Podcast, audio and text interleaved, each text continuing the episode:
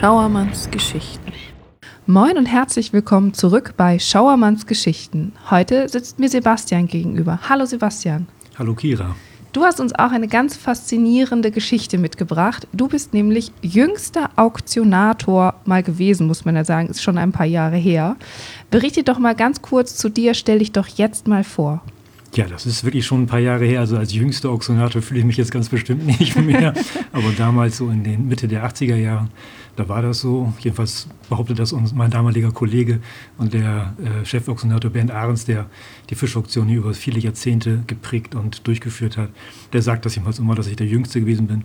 Es, es war auf jeden Fall so, dass ich direkt nach meiner Ausbildung bei der FBG mit Anfang 20 äh, vereidigt wurde als Auktionator und Okay. dann in der Fischauktion eingesetzt wurde. Vereidigt sagst du, da kann ich gleich schon mal die erste Frage stellen. Wieso wird man da vereidigt? Das ist natürlich ein besonderes Vertrauensverhältnis, was man da herstellen muss, zu, einmal zu den Anlandern, aber auch zu den Käufern. Und da war das damals so üblich, dass die Auktionatoren, die bei der FPG angestellt waren, dann vor dem ersten Einsatz vom Polizeipräsidenten der Stadt Bremerhaven entsprechend vergattert und vereidigt wurden, sodass wir wussten, wie wir uns zu verhalten haben und Ja. dass wir, wenn wir denn mal irgendwie was nicht ganz richtig machen sollten, dass wir auch mit härteren Strafen zu rechnen haben als der normale Bürger, sage ich. Oha, das ist ja auch dann so direkt nach der Ausbildung ein Moment, wo man kurz nochmal schluckt und sagt, das wird jetzt hier ernst, oder? Ja, das ist schon so, aber noch viel ernster wird das, wenn man den Fischhändlern in die Augen geguckt hat und, Ja. und die nicht damit einverstanden waren. Ja, das kann ich mir vorstellen. Aber da kommen wir gleich zu. Berichte doch noch mal kurz zu deiner Ausbildung, wie du überhaupt im Fischereihafen und bei der FBG gelandet bist und was du da gelernt hast. Ja, das war eigentlich, ich will jetzt nicht sagen, dass es Zufall war. Wie jeder junge Mensch macht man sich natürlich Gedanken, was man für eine Ausbildung machen möchte. Und ich hatte mich für eine kaufmännische Ausbildung erstmal entschieden. Und die FBG war damals schon ein sehr angesehener, alteingesessener Arbeitgeber in Bremerhaven mit einer tollen Ausbildung, sehr vielfältig, weil wir sehr viele Bereiche im Fischereihafen bewirtschaften und, und machen, ob das jetzt die Stromversorgung ist, die Vermietung, Verpachtung, damals auch eben noch der Fischumschlag und die Ja. Fischauktion. Und da hatte ich mich einfach mal bei der FBG beworben und wurde dann eingeladen. Okay, das heißt, du wurdest eingeladen und äh, wir spoilern schon mal auch eingestellt. Und dann begann deine Ausbildung zum Bürokaufmann, habe ich gelernt. Aber was macht denn die Fischauktion bei einem Bürokaufmann? Die Aufgabe der Auszubildenden damals war, dass wir während der Ausbildung schon als Protokollführer mit in die Fischauktion mussten und auf der sogenannten Kanzel, also auf diesen Auktionswagen Ja. rechts und links neben dem Auktionator saßen und die Protokolle geführt hatten. Teilweise waren das Angestellte, aber auch zum großen Teil die Auszubildenden. Das ist ja auch eine ordentliche Herausforderung. Die Fischauktionen starteten morgens um sieben. Das heißt, ausgeschlafen war jetzt nicht ganz so Thema. Und dann mitschreiben, wie da die Auktionen laufen. Ja, Hut ab. Das war, wenn wir Glück hatten, war das um 7 Uhr, wenn viel Fisch am Markt war, so zu Ostern oder zur Weihnachtszeit, dann ging das auch teilweise schon mal um 6 mit der Auktion los. Das heißt, man muss eine halbe Stunde früher mindestens da sein. Das war wirklich nichts für Unausgeschlafene. Ja, ich wollte gerade sagen, wenn andere Leute gerade in der Lage sind, den Knopf auf der Kaffeekanne zu drücken, Jo. habt ihr da schon groß geschrieben und die Preise festgehalten, für die dann die großen Mengen Fisch über den Tisch gegangen sind. So war das. Ja. Ja, okay. Und dann Ausbildung, hast du gesagt, das gefällt mir hier, das mache ich, da würde ich gerne weiter bleiben. Ja, also diese ganze Atmosphäre in der Fischauktion, das ist natürlich was ganz Besonderes gewesen. Äh, diese große Halle voll mit, mit den, mit den ähm, aufsortierten Fischkisten, die Fischhändler, die Kollegen aus der Halle, die sich um den, den ganzen Ablauf in der Fischauktionshalle gekümmert Mhm. haben. Die Leute vom Wachdienst, die Räder, alles kam da morgens zusammen und ja, war eine ganz besondere Stimmung. Ja. Und dann mit 22 Jahren, glaube ich, habe ich noch so richtig in Erinnerung, standst du selber oben in der Kanzel. Wurdest du dafür auch noch richtig angelernt? War das Teil deiner Ausbildung? Wie war das? Also als ich damals von unserem damaligen Abteilungsleiter von Jochen Jansen gefragt wurde, ob ich mir das vorstellen könnte, auch als Auktionator zu arbeiten, habe ich gleich gesagt, natürlich mache ich gerne. Ja. Habe aber gesagt, dann müsste ich aber auch entsprechend eine, Einweisung, eine, eine, Ausbildung dafür bekommen. Sagte er, da haben wir ja mit Herrn Ahrens und anderen erfahrenen Auktionatoren, die zeigen Ihnen das alles und das wird natürlich vorher alles gemacht. Ja. Naja, ich war ja nun jeden Morgen sowieso in der, als Protokollführer mit dabei und irgendwann kam dann der Tag der Tage. Da guckte mich Herr Ahrens an und sagte, "Jo, so, jetzt fangen wir einfach mal an. Okay. Ja, habe ich mich dann hingestellt und sagte, was soll ich dir lange erzählen? Du kennst das ja alles hier, hier ist ein Hammer, Ja. hier ist das Mikrofon, mach mal einfach. Ja. Und naja, Ganze drei Sekunden Ausbildung so zum ungefähr Auktionator. war das. Okay. Genau. Und gleich wirklich ja den Ablauf auf jeden Fall kannte, war das nur eine Überwindung, erstmal anzufangen zu plappern, sage ich jetzt mal Ja. da. Und ähm, hatte ganz tolle Unterstützung von den Fischhändlern damals und ähm, auch vom, von Bernd Ahrens. Ja. Sodass das dann zum Glück auch geklappt hat. Ja, wie oft hast du dich am Anfang verhaspelt bei der Auktion? Also das Pfund wurde versteigert und Ja. das wurde, ich glaube, Viertelpfennig gesteigert immer. So war das. Also unter einer Mark wurde Viertelpfennig gesteigert und ab einer Mark dann pfennigweise. Ja, Und pro Pfund ist richtig, damals wurde noch in Zentnern und Pfund gerechnet Mhm. in der, also so lange ist das schon her, man mag es gar nicht glauben, aber es war wirklich so. Und ich glaube, dass ich mich gar nicht so viel verhaspelt habe am Anfang, sondern es ging einfach nur die ersten Wochen natürlich ein bisschen langsamer als bei den okay. älteren Auktionatoren, Ja. die das schon über Jahre gemacht haben. Ja. Und dann stehen also ja alle, die, die mitbieten wollen, vor der Kanzel, Mhm. gucken dich mit wahrscheinlich großen, erwartungsvollen Augen an und zucken, mal zucken die Hände hoch oder wie hast du überhaupt den Überblick behalten? Ja, das war wirklich spannend und da muss man doch auch schon ein bisschen Talent für haben, denke ich mal, um eine Auffassungsgabe zu haben, dass man diese Reaktion auch schnell mit erfassen kann. Das hat auch zum Glück sehr gut geklappt. Und gerade in der Anfangszeit waren immer so ein, zwei Händler dabei, die einen auch wirklich unterstützt haben. Wenn, wenn man sich mal verhaspelt hat und nicht rechtzeitig mitbekommen hatte, dass äh, jemand den Finger gar nicht mehr mit oben hatte zum Bieten, Ja. dann haben die einfach mal eine Kiste genommen und haben das dann praktisch sozusagen auf ihre Kappe genommen und hat die ein paar Euro gekostet oder D-Mark Ja. damals gekostet, hat aber keinem wehgetan. Okay. Und ich konnte gleich weitermachen und weiter lernen. Ja, aber es klingt auch nach einer wahnsinnig tollen Gemeinschaft letztendlich da so in der, in der Fischhalle. Die haben dich als jungen Mensch da einfach so angenommen. Ja, das war wirklich ganz toll. War auch nicht, nicht äh, kann man auch nicht voraussetzen, dass sowas gemacht wird. Da ging es ja auch um viel Geld Ja. und auch um viel. Ja, die, die Leute mussten die Kisten, die sie haben wollten, auch wirklich irgendwie bekommen, weil die hatten ja den ganzen Laden voll mit Mitarbeitern, die dann Mhm. hinterher auch den Fisch zum Filetieren brauchten. Sonst hätten die ganzen Kollegen und Kolleginnen da gestanden und hätten nichts machen können. Ja. Von da war das schon eine ganz wichtige Situation auch für den Handel. Also und da hatte dann die FBG diese Vermittlerposition, die dafür gesorgt hat, dass sowohl die Fischer als auch die Händler da zufrieden rausgegangen sind. Ja, genau. Also das war eigentlich auch mal der Grund, warum die FBG vor jetzt fast genau 125 Jahren gegründet worden ist, um eben eine Vertrauensbasis zu haben zwischen dem Anlander und dem Erstabnehmer, so hieß das damals. Denn die trauten sich damals alle nicht so gegenseitig über den Weg. Und die FBG ist eine neutrale Einrichtung, von Anfang an relativ neutral gewesen. Am Anfang Mhm. ja noch eine Genossenschaft von Fischhändlern und von Rädern. Dann nach äh, dem Zweiten Weltkrieg dann als Landesgesellschaft. Und wir waren neutral und die Händler wussten, dass sie den Fisch auch bekommen, den sie ersteigert haben. Ja. Und die Räder wussten, dass sie auch das Geld bekommen, Okay. weil alle Fischhändler, die bei uns in der Fischauktion einkaufen wollten, mussten vorher in entsprechender Höhe bei der FBG die Sicherheiten hinterlegen. Das ist dann ja aber auch wirklich schon eine ganz schön große Verantwortung für so einen jungen Mensch. Ähm, Hattest du da so ein bisschen Schiss vor am Anfang? Ja, Also Respekt, Schiss glaube ich nicht, dann wird man da nicht groß weiterkommen und wird man sich auch zu doll damit belasten. Ja. Der Respekt war am Anfang schon da.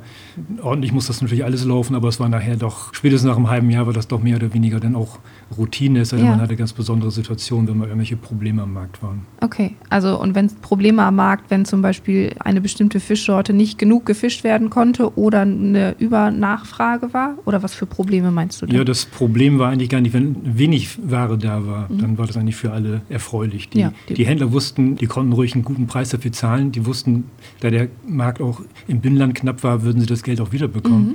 Für uns waren eher die schwierigen Zeiten, wenn zu viel Ah. Ware da war. Ja. Es gab mal Zeiten, da sind dann aufgrund der Quotierungen, die damals noch nicht so ganz ausgereift waren, sind auf einmal alle Schiffe zur gleichen Zeit raus und mussten noch ganz schnell Seelachs oder Kabeljau fischen und kamen alle zur gleichen Zeit wieder rein. Da war ein Übermarkt da. Ja. Und da gab es so Regelungen von der EU, dass die Ware, die dann nicht verkauft worden ist, dann entweder exportiert werden konnte außerhalb des europäischen Raums und dafür haben die Fischer dann ein festes Entgelt, einen Zuschuss sozusagen von der EU bekommen. Okay. Und das, das war eher eine Zeit, wo wir dann als Auktionatoren auch eher aufpassen mussten als zu den Zeiten, wo der Fisch knapp war. Ja, und wie war das? Die Fischer, sind die mit gewissen Erwartungen reingekommen? Wussten die schon, was die ungefähr für ihren, ihren Fisch kriegen werden? Ähm, waren das stabile Preise oder schwankte das stark?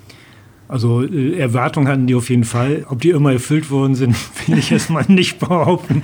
Das war wirklich, das war teilweise nicht nur eine Sache einer Woche oder eines Tages, sondern wirklich auch manchmal auch von Minuten, weil auch in den Zeiten, in denen ich äh, Auktionator war, ging ja schon los mit Mobiltelefon, damals noch etwas größere. Das hieß, wenn die Auktionen in England oder in, in Dänemark oder Holland schon kurz vor uns angefangen sind, eine Stunde vor uns angefangen sind, dann hatten auch die Preise in den Auktionen schon Einfluss auf die Preise, Ah. die wir nachher in Bremerhaven haben würden. Okay, das ist natürlich dann auch wirklich sowas von aktuell und vernetzt miteinander. Das Ja. ist dann sicherlich auch stressig. Ja, auf jeden Fall in den 80er Jahren war ja in Cuxhaven auch noch eine Fischauktion. Mhm. Da gab es dann auf jeden Fall schon mal die Abstimmung unter den Händlern, wie ist denn jetzt gerade der Preis in Cuxhaven, Ja. wie ist der jetzt in Bremerhaven. Okay. Da haben die miteinander gesprochen und Ja. wussten, was so ungefähr sie quasi zahlen werden für die Qualität. Genau. Und die Fische waren ja dann immer schon vorsortiert, oder? Das haben deine Kollegen gemacht. Das haben meine Kollegen gemacht, richtig. Die, die Löscher, die, äh, es gab welche, die haben unten im Raum gearbeitet in den Schiffen und dann wieder da die Kisten mit, mit, mit Fisch rausgeholt oder einzeln aus den Fächern nannte man das unten im Schiff, die Fische angepickt und in Körbe gepackt. Dann kamen die mit einer Winde au- auf die Kaje und von da aus in die Halle und da waren Förderbänder und da standen andere Kollegen von uns, die haben entweder sortiert oder gewogen oder auch einige mussten, das war so ein bisschen Strafarbeit, Eis werfen. Das heißt, wenn die Kisten dann ausgewogen und sortiert Ja. waren, musste ja auch noch Eis da rein. Und das war keine beliebte Arbeit. Okay, ja, es ist wahrscheinlich A kalt, B schwer und C, wenn es ja, taut, auch schon rutschig. Ja, ist Ja. auf jeden Fall ist es eine sehr schwere Arbeit gewesen. Ja. Aber das war eigentlich im gesamten Löschbereich so, dass es sehr schwere Arbeit gewesen ist. Ja, ja, das kann ich mir vorstellen. Ist ja dann auch nachher in der Halle. Es ist kalt, es riecht Ja. nach Fisch, es ist morgens früh und alle sind auch so ein bisschen angespannt, wie es laufen wird, Ja, oder? Genau. Das ist ja auch eine Atmosphäre, ja, da muss man sich durchsetzen können und sagen, so meine Herren, jetzt wird ihr Fisch versteigert, ähm, jetzt werden die Privatgespräche eingestellt. Ja, genau. Aber die, das ging meistens ganz schnell. Wenn Okay. der Auxonator die Stimme erhoben hatte, dann waren alle ganz schnell auf den Kisten und Okay. haben, haben zugesehen, dass sie die, ihren, ihren Teil bekommen. Denn, Ja, ja. mhm. Waren da denn ganz besondere Charaktere bei? Also man, so ein Fischer an sich stellt man sich ja schon in irgendeine Richtung vor, aber so der Händler, der hat ja bestimmt auch, so ein, ist auch bestimmt ein gewisser Schlag Mensch, oder? Ja, natürlich. Das waren natürlich Unternehmer der alten Schule, sage ich jetzt mal so. Der Handschlag hatte ja auch noch ein großes Wort gehabt Ja. in der Zeit. Das waren spezielle Charaktere, die der Fischeinkauf, also der, der Rohwareneinkauf war für die natürlich der Hauptkostenblock auch mit Mhm. ähm, in ihrem Geschäft. Von daher haben meistens auch die Geschäftsinhaber den Einkauf gemacht. Nicht überall, aber bei, den, bei vielen Mhm. der Betriebe. Zu denen haben wir natürlich immer einen sehr direkten Kontakt, der rau und herzlich war, aber immer vertrauensvoll Ja. und ja, sehr herzlich, trotzdem sehr herzlich. Von den Fischern haben wir eigentlich ziemlich wenig gesehen. Die meisten, die kamen bei uns, waren isländische Dampfer. Okay. Und da haben wir dann eher die Makler, also die Vertreter, die deutschen Vertreter von den Reedereien, Ah. die haben wir in der Auktion Ja. gesehen und die haben auch hinterher mit uns gemeinsam dann die Abrechnung gemacht. Ah, okay, das heißt, diejenigen, die wirklich an Bord waren, äh, denen war das Hauptsache, der Fisch war gut und qualitativ runtergekommen und Genau. dann haben die sich wahrscheinlich schon wieder bereit gemacht zur Weiterfahrt Ja. und die Makler haben da übernommen. Ja, ich hatte isländische Bekannte auch unter den Maklern und da musste ich dann gerade am Wochenende eher helfen, die Isländer denn aus irgendwelchen Etablissements wieder freizukaufen, weil die da zu viel Geld ausgegeben hatten. Achso, ja, gerade die Heuer gekriegt und dann gleich in Bremerhaven ausgegeben. Meistens schon Vorschuss bekommen. ja, genau. aber dann sprichst du ja bestimmt noch ein, zwei Brocken Isländisch, oder? Ja, also keine, keine Wörter, die man jetzt groß vorzeigen möchte. Ja. Go- Gordon Dayan kann ich noch sagen, so also guten Tag sozusagen. Ja, okay. Ja, leider sind mehr Schimpfwörter in Erinnerung geblieben. Ist, glaube ich, auch im Hafen irgendwie so normal. Ja. Ja. okay.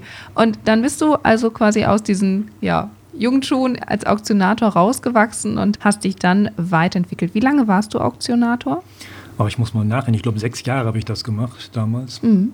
Und hatte aber in der Zeit schon gemerkt, dass das jetzt zwar eine tolle, tolle Arbeit ist und wir hatten noch tolle Kollegen zu der Zeit, aber nichts ist, was ich jetzt wirklich bis zum irgendwann zu meiner Rente später mal machen wollte. Ja. Und auch, man war auch, man konnte auch schon absehen, dass das wohl auch nicht mehr ganz so viele Jahre gut gehen würde mit der Ja. Fischauktion. ja.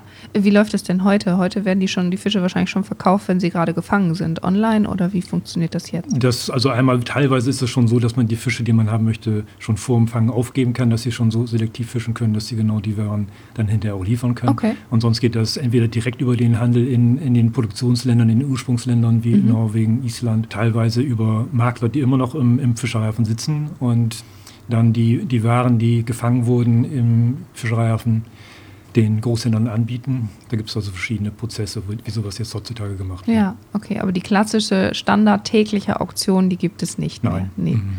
Und wenn du dich jetzt mal zurückerinnerst, was ist so deine schönste Erinnerung aus dieser Zeit? Ach, die waren eigentlich alle schön. Am schönsten war das eigentlich, wenn man hinterher nach einer meistens dann sehr langen und hitzigen Auktion gemeinsam in die Gaststätte zur Heringstraße zum gemeinsamen Frühstück gegangen Ah, ist und okay. hinterher nochmal alles denn, ja, die aufgestrauten Gefühle, sage ich das mal, beim gemeinsamen Kaffee und Brötchen. Meistens gab es da Käsebrötchen für die Fischhändler. Einige hart ge- gesottene haben da auch so schon morgens dann direkt nach der Fischauktion ein Glas rumgetrunken. Das war nun nicht meine Welt. Der Tag war dann ja schon lang gewesen, oder? Aber die brauchten das anscheinend so ein Ja. bisschen ja, für ihre Nerven. Und die haben auch alle wieder gemeinsam, und nicht alle, aber viele davon gemeinsam in einem Raum gesessen und alle haben sich wieder verstanden. Ja, ja, nach dem, dem hitzigen Gefecht, wer die Kiste Fisch bekommt. Ja, ja genau. okay. Mhm. Und ja, gibt es so einzelne Personen, an die du dich ganz besonders erinnerst? Kollegen oder Händler? Ja, da gibt es natürlich, natürlich sehr viele. Also ob das jetzt Bernd Ahrens ist, den ich vorhin schon mal erwähnt hatte, Mhm. der bis zuletzt die Fischauktion in Bremerhaven geleitet hat und das über Jahrzehnte. ist wirklich eine Institution in dem Bereich. Wir waren auch zu der Zeit auch befreundet. Wir Ja. haben auch viel noch nach der Arbeit gemeinsam gemacht, auch mit anderen, die im Auktionswesen damals tätig gewesen sind. Das war schon ganz toll. Mit Kai-Anne Schmidt, damals äh, Auszubildender bei Kutterfisch Cuxhaven, inzwischen Geschäftsführer von, nee, damals Kutterfisch Bremerhaven, Entschuldigung, jetzt Geschäftsführer von Kutterfisch Cuxhaven und auch Geschäftsführer von Deutsche See. Ja. Wir sind schon gemeinsam morgens mit dem berühmten Bus der Linie 4 in den Fischereihafen gefahren, weil wir uns damals noch kein Auto leisten konnten, Ja. die ersten Monate. Das sind Leute, die einen praktisch sein Leben lang begleiten und wo man immer noch ein sehr gutes Verhältnis zu hat. Mhm. Also ist im Grunde genommen so, die Menschen in Fischerei haben immer noch was Familiäres mit sich, oder? Ganz bestimmt, Ja. ja. Das ist Also- wirklich so eine Gemeinschaft. Ja, es gibt auch jetzt wieder, nennt sich Fischereihafen Business Club, so eine Zusammenkunft von vielen Unternehmern aus dem Fischereihafen, mit denen Ja. wir uns alle paar Wochen mal zusammentreffen. Auch da ist es wieder so, dass das eine, eine sehr große Herzlichkeit ist, ein sehr gutes, großes Vertrauen ist und wo man sich gegenseitig mal erzählt, was man da eigentlich so im Fischereihafen macht. Ja, ja, das ist natürlich auch eine wirklich tolle Basis, da dann Ja. zu lernen und äh, zu wachsen. Und ja, mittlerweile bist du Bereichsleiter Marketing und Organisation bei der FBG. Ja. Aber da war auch noch ein bisschen Weg zwischen, oder? Jo, das kann man so sagen. Also ich bin damals, als ich dann meine, meine Fortbildung gemacht hatte, wurde ich ja von den damaligen Geschäftsführern Reinhard Meiners und Armin Winninger angesprochen, ob ich nicht Interesse hätte, auch was anderes bei der FBG zu machen. Zu der Zeit muss man sagen, waren wir die FBEG, das E stand für Entwicklung. Okay. Und da haben wir ein paar Jahre für den Fischereihafen und eine Tochter der FBEG, die EBG, äh, die, die Wirtschaftsförderung für ganz Bremerhaven gemacht. Ah, okay, was heute die BIS macht. Das, was heute die BIS macht, genau, das war eine Zeit lang ein Teil der Aufgaben der FBG.